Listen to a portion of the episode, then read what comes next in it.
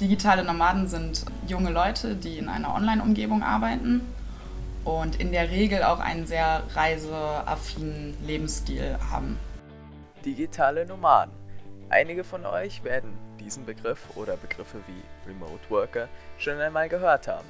Um jetzt aber zu klären, was das eigentlich wirklich bedeutet, haben wir Jana Albrecht interviewt.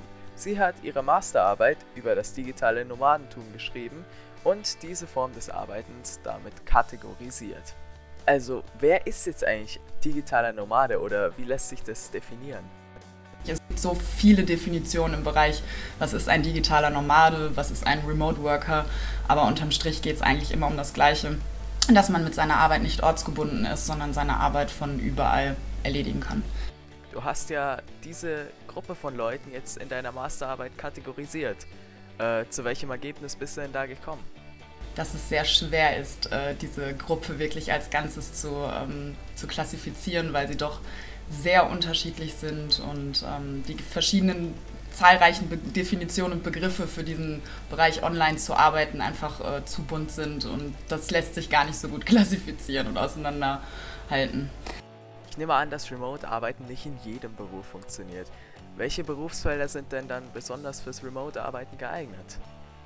Ähm, also ich sag mal, die, die, die sich am meisten anbieten, sind klassische Marketing- und IT-Arbeiten, also alles, was so in dem Bereich fällt. Ähm, aber man, man sollte nicht unterschätzen, es gibt tatsächlich auch viele Tätigkeiten, bei denen man sich das vorher gar nicht vorstellen kann auch psychologische Beratungen zum Beispiel, die eigentlich klassisch immer vor Ort gemacht werden, werden zunehmend auch digital ausgelagert oder äh, sonstige Beratungsleistungen sind eigentlich auch immer sehr gut online auszusourcen.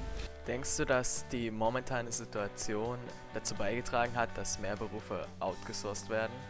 Ja, definitiv, weil jetzt gerade auch ähm, sehr, sehr viele Unternehmen merken, was für einen Vorteil doch digitale Technologien hat und dass es gar nicht gar keinen Nachteil sozusagen mitbringt, mal sich nicht in den Zug zu setzen und sich persönlich gegenüber zu sitzen, sondern dank Videotelefonie einfach schon so viel, so viel effizienter auch möglich ist.